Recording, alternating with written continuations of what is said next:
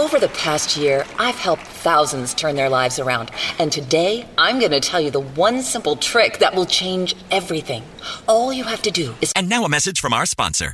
With Progressive, you can bundle your boat, RV, or other outdoor vehicle for great protection and even more savings. Progressive. And that's it. You'll have that for the rest of your lives. I'm so excited for you. Progressive. There's never a bad time for great protection. Progressive Casualty Insurance Company and affiliates. Bundle discount not available in all states or situations. Hoje a gente vai dar uma pausa aqui na série e a gente quer meditar um pouco, obviamente, na questão do tema da Páscoa, né? Entender um pouquinho mais, já que quase todos nós temos pelo menos um conhecimento prévio a respeito disso e tentar aplicar alguma coisa a respeito do que a Páscoa pode significar. Uh, infelizmente, a cultura, né, a cultura cristã evangélica, ela, ela precisa de lutar pelos significados, ela precisa ressignificar algumas coisas. Então, poucos de nós, se não nenhum de nós, acordamos hoje de manhã com a lembrança uh, de uma oração a respeito do que realmente representa essa data. Com medo de algumas coisas ficarem por, mais, por demais automatizadas, né, eu acho que a gente tem se perdido por também deixar que nada faça sentido com nada. Então era uma prática de quando a gente era criança ter o culto da ressurreição, né? Os irmãos iam lá às seis horas da manhã, era muito bacana. As crianças eram obrigadas a ir, por isso iam. Mas uh, eu não sei se ter deixado de fazer essas coisas se não prejudicou o nosso coração, porque agora a gente acorda e já também nem lembra mais. Então, eu tive a graça de acordar bem cedo, porque todo domingo eu acordo mesmo, e eu fiquei tentando me convencer de que eu não fiquei pelo caminho daqueles que desprezam essa data, mas com a consciência de que eu tinha ficado pelo caminho. Então, eu acho que a gente tem que revisitar os nossos corações para que a partir de datas como essa, a nossa fé ganhe sentido para a vida. Então quero ler com você um texto bastante conhecido, texto de Lucas capítulo 24. Nós já conversamos sobre esse texto, não dessa mesma forma, aqui mais ou menos dois anos e meio atrás, mas nós queremos de novo ler esse texto e meditar rapidamente aqui. Uh, com vocês nessa manhã. Lucas capítulo 24. Quero ler do versículo 13 até o versículo 35. Um pouco comprido, mais do que o normal, já que a gente tem pregado um versículo por domingo, né? Hoje a gente vai falar sobre esses daqui. Então, versículo 13. Naquele mesmo dia, dois deles estavam no caminho para uma aldeia chamada Emaús, distante de Jerusalém, 70 estádios iam conversando a respeito de todas as coisas sucedidas. Aconteceu que, enquanto conversavam e discutiam, o povo, o próprio Jesus, se aproximou e ia com eles. Os seus olhos, porém, estavam como impedidos de o reconhecer. Então lhes perguntou Jesus: Que é isso que vos preocupa? E de que ides trans, tratando à medida de caminhais? E eles ah, pararam entristecidos. Um, porém, chamado Cleopas, respondeu dizendo: És o único, porventura, que, está, é, tendo estado em Jerusalém, ignora as ocorrências desses últimos dias? E eles respondeu: Quais? E explicaram: O que aconteceu a Jesus, Nazareno, que era varão profeta, poderoso em obras e palavras diante de Deus e diante de todo o povo, e como os principais sacerdotes e autoridades o entregaram para condená-lo à morte e o crucificaram. Ora, nós esperávamos que fosse ele quem havia de redimir a Israel, mas depois de tudo isso, e já é o terceiro dia desde que essas coisas sucederam. É verdade também que algumas mulheres das que conosco estavam nos surpreenderam tendo ido de madrugada ao túmulo e não acharam o corpo de Jesus, voltaram dizendo terem tido uma visão de anjos os quais afirmavam que ele vive. De fato, Alguns dos nossos foram ao sepulcro e verificaram a exatidão do que disseram as mulheres, mas não o viram. Então disse, então lhes disse Jesus: honestos e tardios de coração, para crer tudo o que os profetas disseram. Porventura não convinha que Cristo padecesse e entrasse na sua glória, E começando por Moisés, discorrendo por todos os profetas, expunha a respeito do que constava as Escrituras. Quando se aproximaram da aldeia para onde iam, fez ele menção de passar adiante. Mas eles os constrangeram, dizendo: Fica conosco, porque já é tarde e o dia declina. E entrou para ficar com eles. E aconteceu que, quando estavam à mesa, tomou, tomando ele o pão, abençoando e o partiu, lhes disse: Lhes deu, perdão.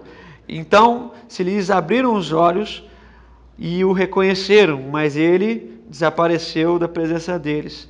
E disseram um ao outro: Porventura não nos ardia o coração quando ele pelo caminho nos falava, quando nos expunha as Escrituras? E na mesma hora, levantando-se, voltaram para Jerusalém, onde acharam reunidos os doze, os onze e outros com ele, os quais diziam: O Senhor ressuscitou e apareceu a Simão. Então os dois contaram o que lhes acontecera no caminho e como fora por eles reconhecido no partir do pão. Amém. Que Deus os abençoe. Bom, meus irmãos, já não tem como a gente falar da, da, da Páscoa sem, pelo menos, entender um pouco a, a caminhada, né? De quando é que isso começou. Quando Deus ele tira o seu povo lá do, do Egito, ele envia Moisés, obviamente, ele chama Moisés a partir de um episódio bastante diferente, né?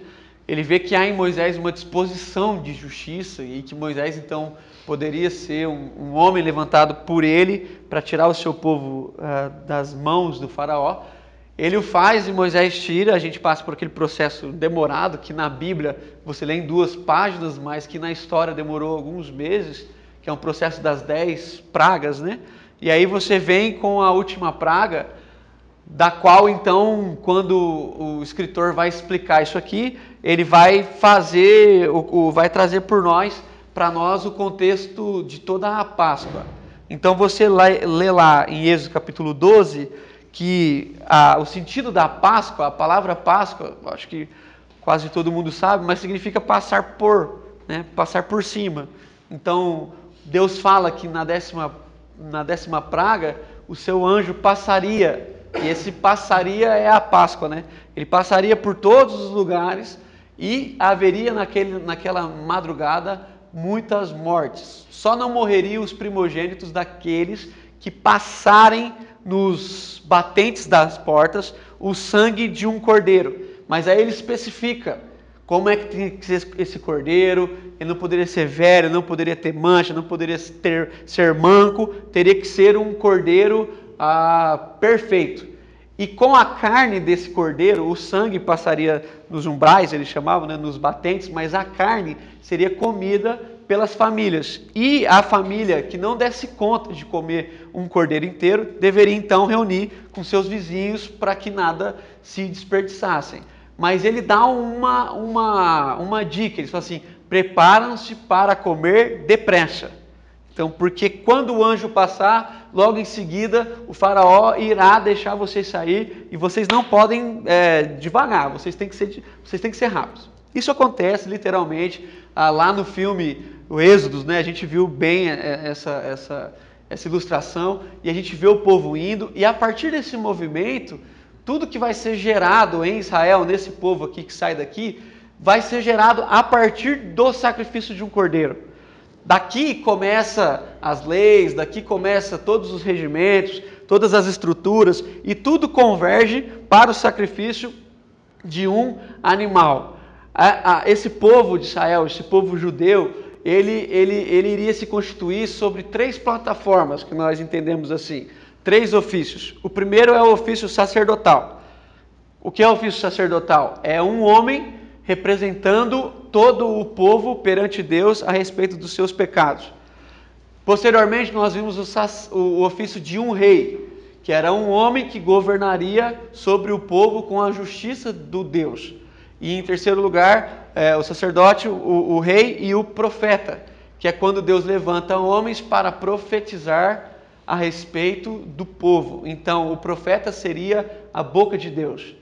Isso tudo convergindo você vai estudando, você vai percebendo, você vai lendo o Antigo Testamento, todas essas coisas falavam diretamente de Jesus.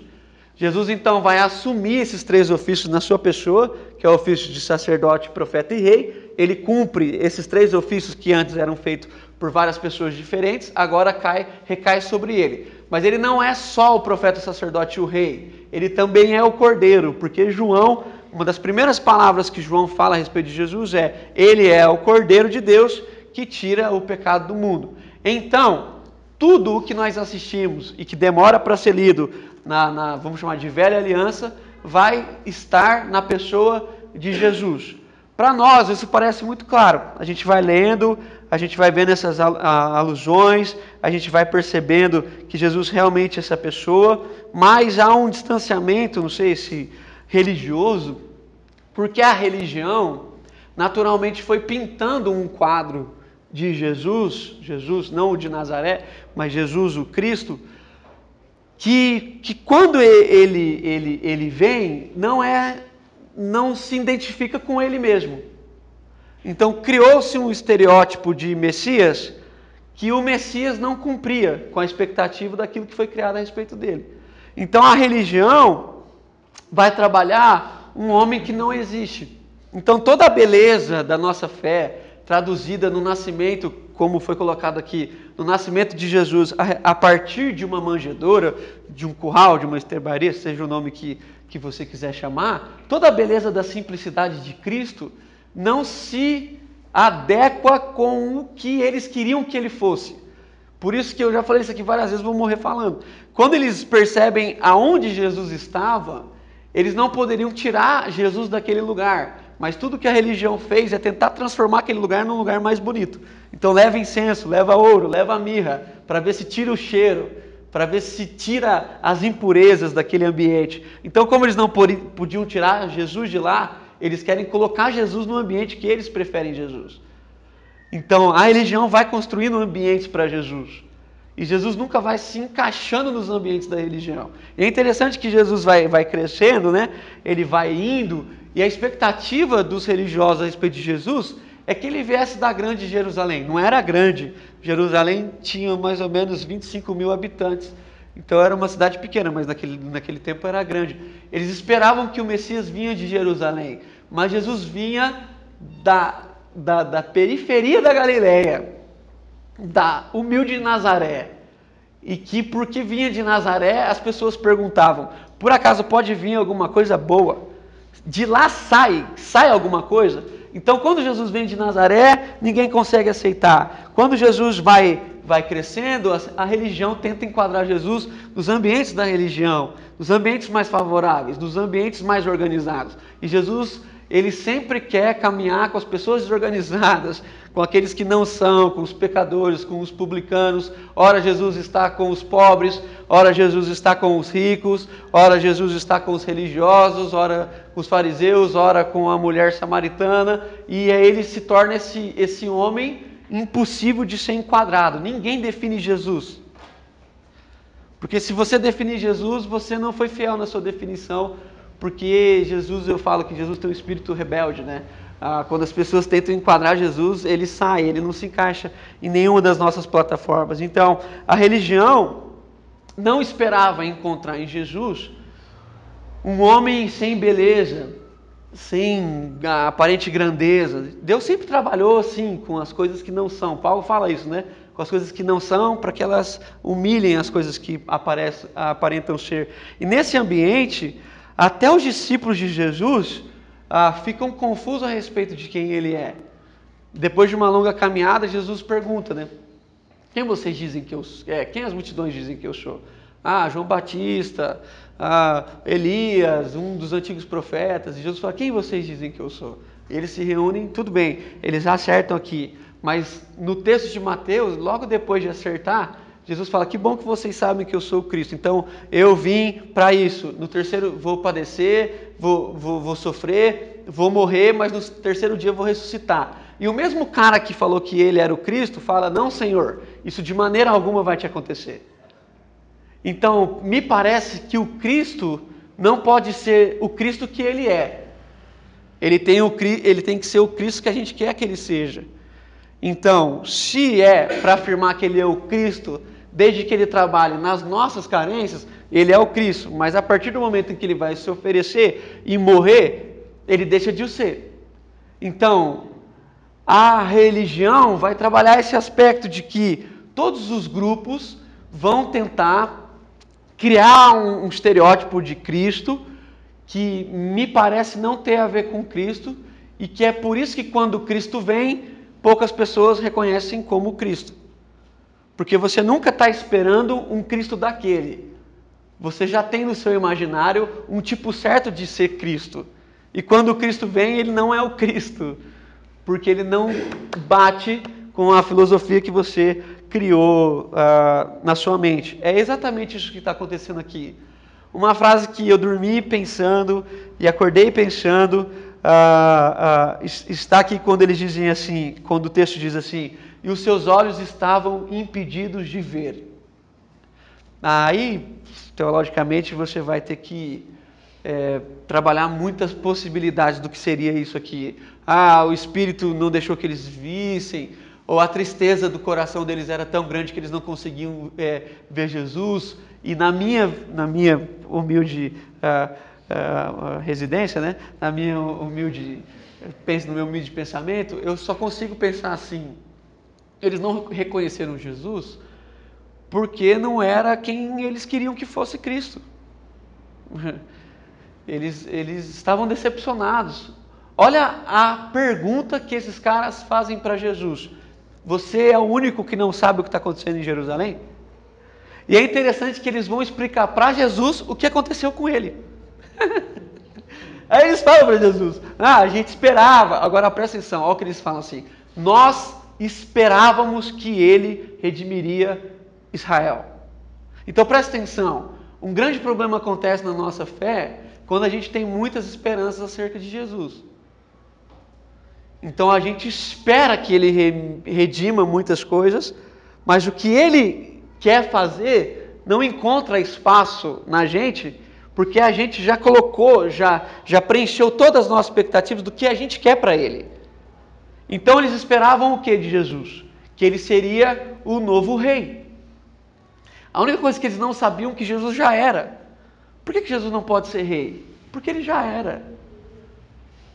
Então, não tem como, ele seria, ele, ele, ele seria muito, uh, seria reduzido a um reino muito pequeno, Jerusalém, Israel, desse tamanhozinho. O rei do universo não pode ser reduzido a um rei de um povo. Mas eles querem reduzir o rei do, do universo a um rei de um povo, para que esse rei faça o quê? Coisas boas para a gente. Tanto é que na ceia, esses discípulos estavam falando a respeito do quê? Quem iria sentar na sua direita e quem iria sentar na sua esquerda? Qual deles é o maior? Que é quando Jesus dá aquele grande ensinamento: maior é o que serve. Aí não parece que é grande, e ele começa a servir. Então preste atenção, tenta entender essa lógica natural do nosso coração, porque faz dois mil anos, mais ou menos, que a gente tem acesso às Escrituras, e me parece que todos nós, incluindo, obviamente, a nossa congregação, me parece que todos nós temos excelentes ideais para Jesus. É como se Jesus estivesse um tanto quanto confuso e a gente pudesse ajudar Jesus a ser Cristo. Então a gente olha para Jesus e fala assim: Jesus, antes que você fale, nós já traçamos tudo a respeito do que você pode ser. Então nem fala, deixa que a gente fala. A gente sabe para onde o senhor tem que ir, a gente sabe quando o senhor tem que voltar, a gente sabe de tudo. Não, não estressa. Não, não, não, não se preocupa. Senta e reina. O resto a gente faz. Que resto? O resto que convém. Então, esse ideal a respeito dessa pessoa chamada Jesus, que na minha opinião é um Cristo, faz que hoje nós tenhamos muitos tipos de Cristo. A gente está estudando aqui o Sermão do Monte, e é interessante como a gente se distanciou da vontade de, de Jesus, né? Quando a gente lê o Sermão do Monte, a gente pensa assim: não é o mesmo que falam lá na igreja. Ah, qual igreja? Na, na nossa igreja, né? Não é o mesmo que. Porque ele fala umas coisas que não faz sentido. Não faz sentido por quê? Porque todo sentido já está pré-estabelecido. E só há sentido nas palavras de Jesus se ela conferir com as nossas palavras. Como a maioria das palavras de Jesus não conferem com as nossas, quem perde o sentido é ele. E no fim, quem está confuso é Jesus. Faz sentido? E aí a gente está trabalhando para ajudar Jesus a ficar bem. E aí a gente começa a trabalhar em Jesus vários aspectos das coisas que ele poderia ser e infelizmente ainda não é. Mas que se Deus quiser, um dia ele chega lá. Então, a, a, a, você, você vai vendo a história e me parece que o problema do cristianismo são os cristãos mesmo. Né? A, a forma moderna como o cristianismo tem lido as escrituras são, são um pouco estranhas. Como, por exemplo, você pode achar na boca de alguns irmãos um Cristo ditador. Fala em ditador, você pensa algumas coisas. É, ah, que instituiu um monte de coisas estranhas e de regras e que ele fica trabalhando ali para punir as pessoas que não cumprem as suas regras. Você pensa, se de um lado da igreja pensa num Jesus ditador, o outro lado da igreja pensa num Jesus liberal. Não há mais caráter, não há mais nada. Façam o que vocês quiserem, porque no fim todos seremos salvos pela graça. E a graça de Jesus não tem nada a ver com pecado, né? Mas para esses irmãos aqui tem tudo a ver. Você tem na boca de muitos irmãos um Cristo militante, né? Ele salva o pobre, mas é, bota fogo nos ricos e fica rindo. Ah, rico desgraçado, Jesus. Ah, e esse Jesus tem cor, tem partido, e vocês sabem disso. Então você sabe que há um Jesus elitizado, né? Na boca de alguns irmãos que falam que tudo que eles conseguiram é porque eles trabalharam mais do que os outros, que todo mundo tem a mesma oportunidade. Trabalha quem quer e quem não quer fica aí pedindo esmola. É um bando de sem nada para fazer. Ou melhor, um bando de vagabundo, né? A gente percebe que há um Cristo meio carente nas nossas congregações, né? Que a gente tem que cantar para ele umas duas horas para ver se ele, se ele fica um pouquinho mais feliz. Ah, e quando Jesus fica feliz, a gente pede o que a gente precisa, né? Então, é como se a gente precisasse é, trabalhar é, é como aquele marido que sabe o que quer e por isso agrada a sua mulher. É, infelizmente, né? A igreja agrada a Jesus, mas no fim do culto ela fala a verdade. É, libera a bênção, Jesus. Nós já cantamos para você. Há um Cristo um pouco religioso. Ele fica te filmando 24 horas por dia para ele poder jogar na sua cara todos os seus pecados. Então há todos os tipos de Cristo que eu e você podemos imaginar. Então, na minha opinião, nos falta criatividade, nos falta uma boa imaginação para prever todos os tipos de Cristo, mas que nenhum deles conferem com o Cristo que é Cristo nas Escrituras. Observe o que o Jesus faz com esses irmãos. Quando eles falam assim, ah, nós esperávamos que ele iria redimir Israel, mas ele morreu, já é o terceiro dia, ele, ele não apareceu. É, olha como esses caras estão cegos.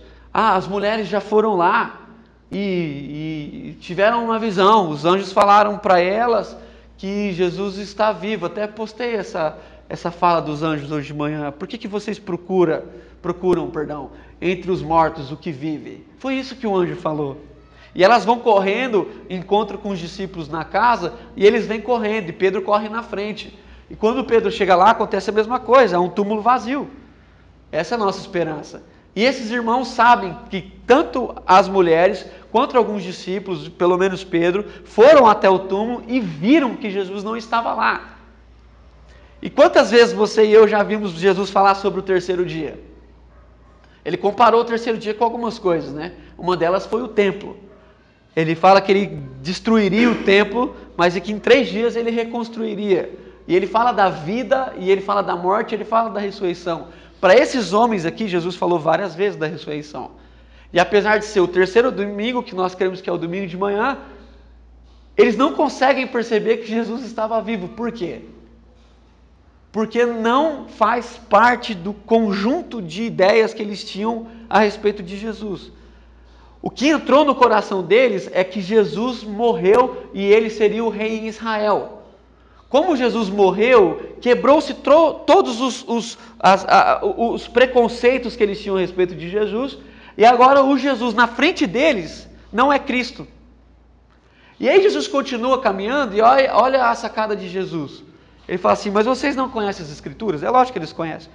E Jesus começa de Moisés e passa, segundo o texto, por todos os profetas. Gente, todos os profetas é muito profeta.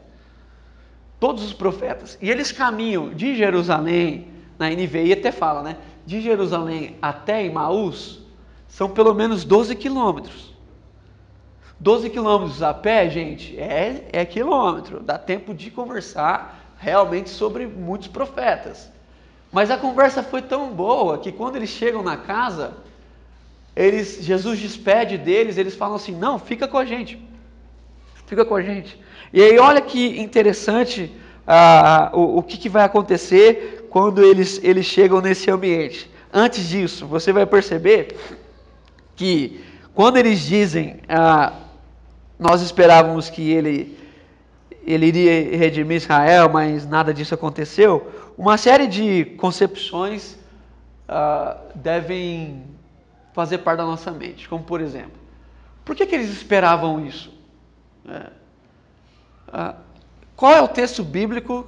Qual é o texto? Um só. Um texto bíblico que fala que Jesus iria reinar em Israel. Não tem. Então, você está vendo? Agora, se você vê a Bíblia desde Gênesis capítulo 3, lá, o, o texto, versículo 15, quando há o pecado e já há uma promessa, né? De que o menino viria, a serpente no máximo, a, a, a, é, como fala? É, mas ele fala mordia, morderia, né? Ah, o seu calcanhar, ele pisaria em sua cabeça. E aí a história vai se constituindo. Deus chama Abraão, fala que dele seria feita uma grande nação, depois Deus chama Moisés, e tudo vai convergindo em Jesus, tudo, tudo vai convergindo em Jesus, tudo. Só que todas essas coisas que convergiam em Jesus não eram semelhantes ao que eles queriam que fosse. Então, não interessa se desde Gênesis fala, não interessa se todos os profetas falaram dele, não interessa se Isaías falou especificamente de que nele não haveria beleza, e que a sua figura seria uma figura humana humilde. Um homem de dor. Isaías vai chamar Jesus de homem de dor.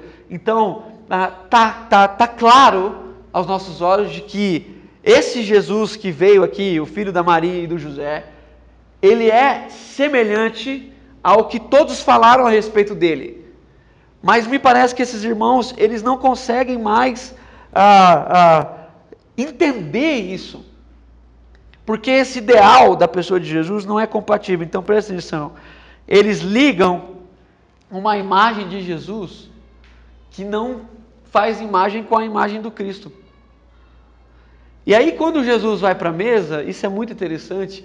Jesus entra na casa e fica na mesa, e o texto diz que Jesus pega o pão. Jesus, quando pega pão, você já, Jesus pegou um pão, você já espera alguma coisa vai acontecer algum extraordinário. Para Jesus, o pão é um ambiente de extraordinário. Nunca Jesus pegou um pão e nada aconteceu. Sempre acontece alguma coisa diferente. Aí Jesus pega o pão e o texto diz que ele abençoa e ele reparte. E na hora que ele reparte, o texto aqui disse que os seus olhos foram abertos, como os olhos de Paulo, né? Caiu-se uma escama. E quando eles viram é Jesus, Jesus desapareceu. É muito interessante. Jesus desapareceu. Agora, quando Jesus parte o pão, a imagem de Jesus se assemelha com o Cristo. Entendeu? Aí, juntou. Não é mais o que eles queriam que fosse, é o que é. E aí, mas não deu para falar, porque Jesus também tem essas coisas. A hora que você vai falar, ele, ele sai. Ele não tem crise de reconhecimento, né? E quando ele sai, pelo menos uma pergunta deve ser feita por mim e por você. Por que, que ele é lembrado, é trazido à memória desses irmãos no exato momento em que ele reparte? Simples, né?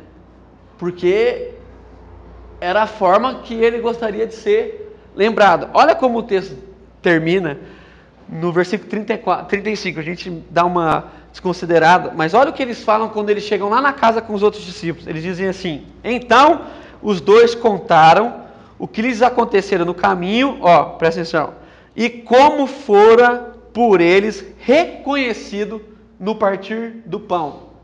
Então, como é que você junta a pessoa de Jesus, a imagem criada, com o Cristo, o Messias? Quando ele parte o pão. Entenda uma coisa, séria, isso aqui é sério. Nenhum ideal é bom o suficiente para se tornar real, nenhum. Porque quando o ideal se torna real, ele deixa de ser um ideal. Porque ele, para ser real, tem que ser absoluto. E quando há absolutos, você tem que concordar com eles. Só que muitos dos absolutos com que você está trans, transferindo as suas possibilidades não são aquelas que você quer viver. Então, se um, o que é um ideal se torna um absoluto, aqueles que idealizavam absoluto geram outro ideal. Então, quando Jesus se faz absoluto, muitos vão falar de outro tipo de ideal. E é por isso que todo mundo hoje corre atrás um ideal. Porque quando um absoluto vem, ele não te dá a possibilidade de não ser. Ou você é aquilo ali, ou você busca outro. E como a gente hoje não tem muita coragem de ser sincero e falar, não, não é isso aqui que eu quero, a gente vive fazendo de Jesus, que na minha opinião é absoluto, um bom ideal. Mas olha que, olha que estranho. Quando Jesus parte o pão, ele é lembrado. E hoje, assim, explicar para alguns irmãos, né? Porque que a gente não tem a Páscoa, né? No, no, no, no ano passado a gente fez uma Páscoa aqui muito legal. A gente fez cordeiro, é, rúcula, um negócio que eu nem lembro, pães sem fermento e tal. Esse ano, por causa do casamento, tudo mais, né? Muita gente está envolvida. A gente falou assim: não, vamos, vamos, vamos no básico, que o básico já é suficiente. E aí, assim, cara da gente encontrar a nossa mesa aqui da ceia. Então, olha que interessante, caminhando para o fim. A gente tem que pelo menos aplicar nesse texto aqui, pelo menos duas coisas. A primeira delas é que quando nós reconhecemos que Jesus é o Cristo, em primeiro lugar, nós temos que voltar para o lugar onde a gente não deveria ter saído. Entenda bem. A primeira coisa que os discípulos fazem quando eles entendem a imagem com a, as coisas se unem e, e Cristo é anunciado, eles pegam na mesma hora as coisas deles e eles voltam para Jerusalém, mais 12 quilômetros. É que na nossa mente a gente acha que os caras não tinham, eles tinham que ir andando. Mas estar de volta na vontade de Deus é tão bom que eles ignoram o fator 12 quilômetros. E é interessante que quem idealiza Jesus sempre fica orando. Atenção, isso aqui pode ser você ou eu.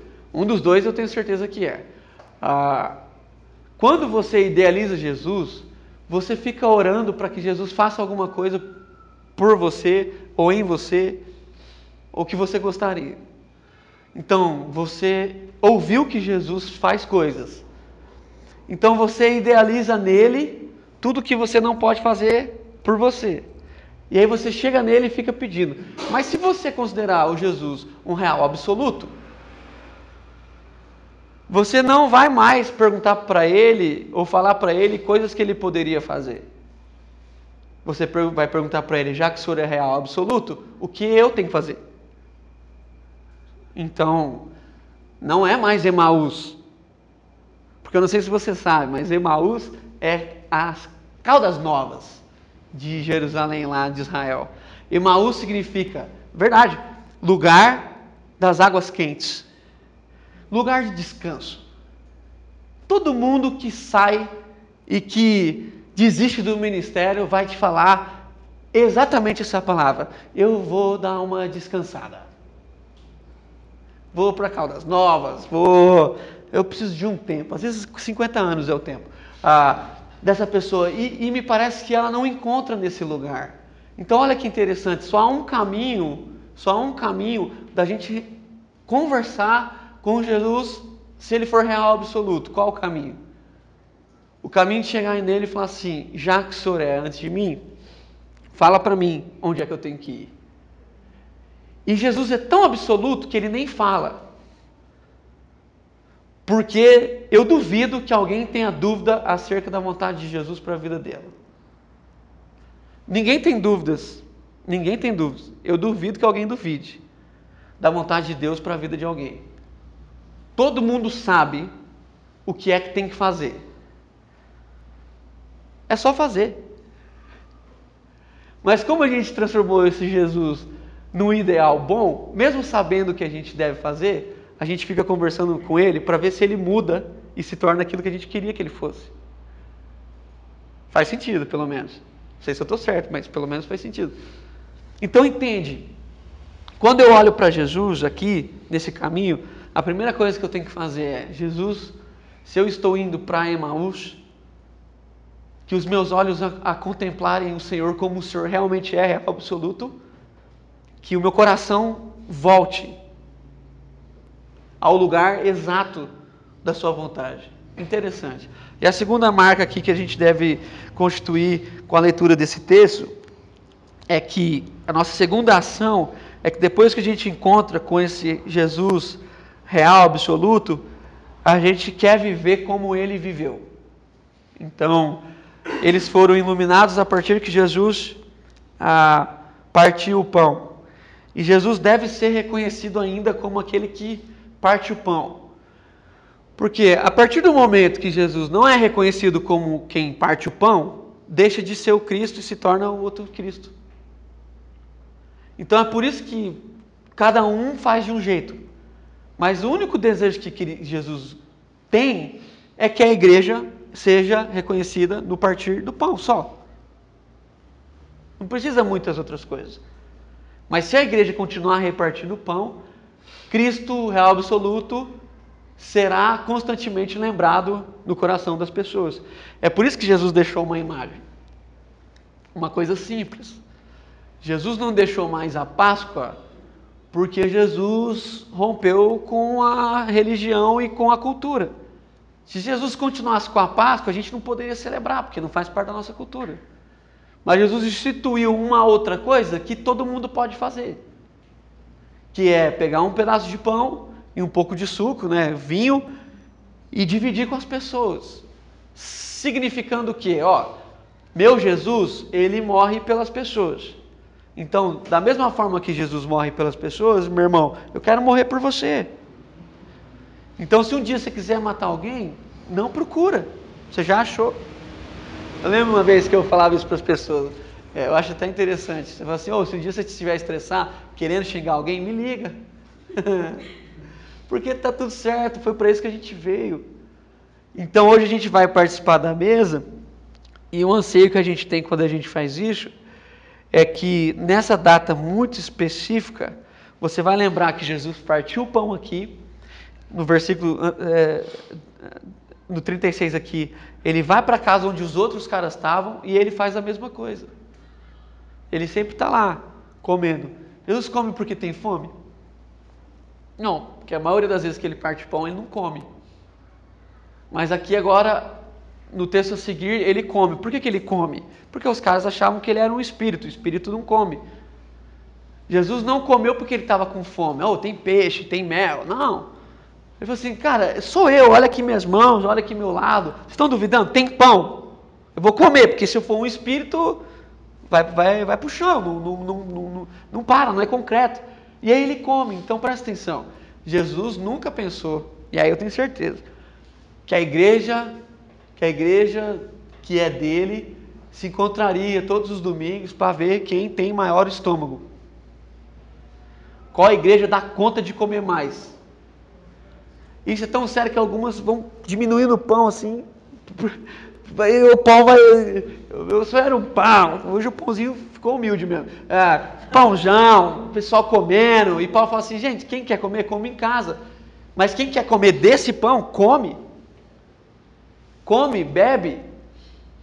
Come, bebe. Come, bebe. Porque esse pão aqui é o pão de Jesus, é o pão de todos. Então, partindo para essa mesa eu queria que você, nessa manhã, tarde já, é, pegasse um pedaço do pão, um copinho de suco, que é bem pouquinho mesmo, porque é figurativo, é, e você pensasse nessas duas possibilidades, para que lugar você está indo? Jesus ressuscitou hoje. Tá. Hoje é o dia que a gente pensa nisso, tá bom. E aí Jesus mandou você ficar em algum lugar. Que no caso dos discípulos foi Jerusalém. E aí Jesus foi para Jerusalém. Quando ele chegou lá, você não estava. Você tinha saído de lá. Mas Jesus é tão bom que ele foi lá atrás de você. Preste atenção. Em nome de Jesus. E Jesus tem falado com você constantemente, mas o Cristo que tem falado com você não é mais o Cristo que você quer que ele seja. E é por isso que muita gente tem falado assim: ah, eu não estou conseguindo ouvir Deus. Não, você não está conseguindo ouvir o que você quer de Deus. Porque Deus fala. Deus sempre falou. Então pense em nome de Jesus e responda: para onde é que você está indo? Para um lugar que é um lugar de descanso, já deu para você, você já trabalhou muito, agora você quer ano sabático, né? Encontrei com um menino ontem, está terminando o seminário esse ano. Aí eu falei, você está trabalhando onde? Ele falou assim, não, esse ano eu tirei para descansar. Eu falei, você está terminando, você já está descansando? Eu falei, cara, você precisa ir lá na igreja dar uma ideia pessoal lá. Eu, não, ano sabático, cara, eu quero descansar. É, mas ele não leu que aqueles que correm no Senhor não se cansam. Né? É, vai, voa como águia. Então a gente, às vezes, fica cansado, mas não se cansa porque está cumprindo a vontade. E a segunda coisa que eu queria que você meditasse é: você tem repartido a sua vida com seus irmãos, com sua família, com seus vizinhos, nesse momento assim bem polarizado?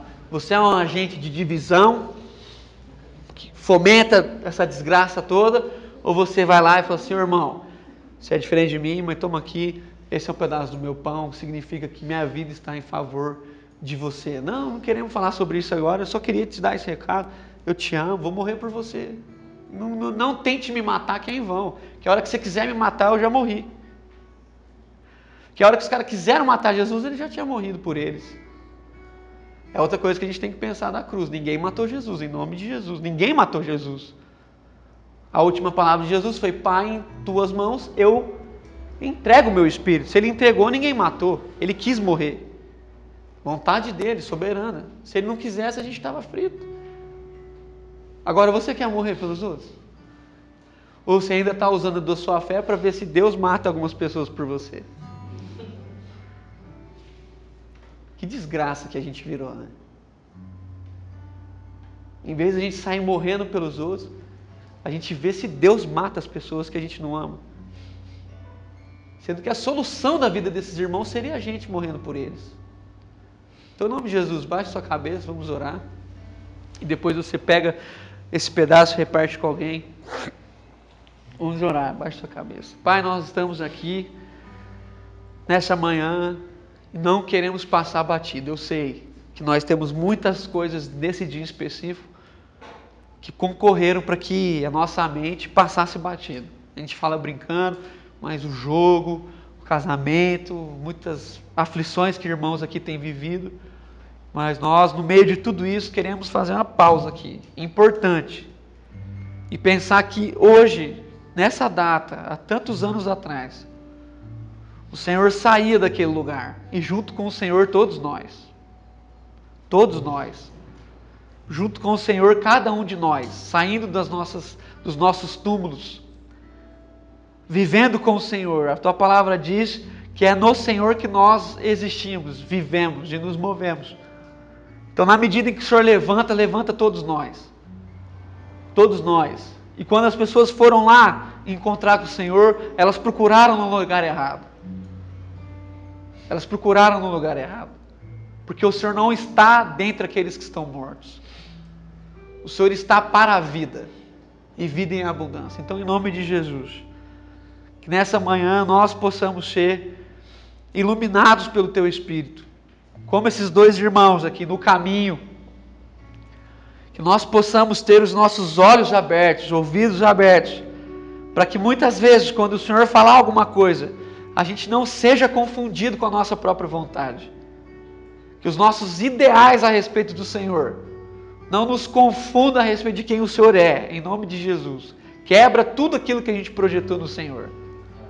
Tudo aquilo que a gente gostaria que o Senhor fosse e faz com que a gente se encontre com o Senhor como o Senhor é. A primeira palavra que o Senhor disse para Moisés é que quando o Faraó perguntasse quem é este Deus, Moisés deveria responder: Ele é. Nós estamos aqui rendidos ao Senhor, agradecidos ao Senhor pela vida que temos em Ti. Morremos contigo, ressuscitamos contigo. E hoje vivemos para que nós todos sejamos expressão, expressão viva do Teu amor, repartindo aqui e acolá as coisas que o Senhor tem feito, quebrando os paradigmas dos nossos irmãos, abrindo os olhos do nosso entendimento e dividindo aquilo que o Senhor tem nos dado, a nossa vida em favor dos nossos irmãos, o nosso corpo quebrado, o nosso sangue derramado, em nome de Jesus, para que a memória do Senhor seja trazida na vida dos nossos irmãos, que projetaram demais um Senhor que não existe, em nome de Jesus.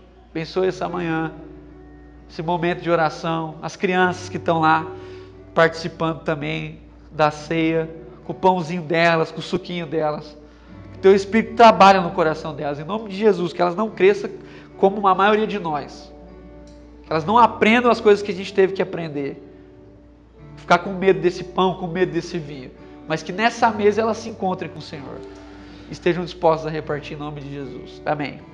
The thing about the Home and Auto Bundle from Progressive is that by now you've heard a lot of ads about the Home and Auto Bundle from Progressive. We don't even need the words the Home and Auto Bundle anymore to tell you that you could save big with the ring-tailed lemur from Progressive, or that every hot peach cobbler comes with round-the-clock service and protection. And that's the thing about the goat with magic powers. You've heard a lot of ads about the sushi in Vancouver.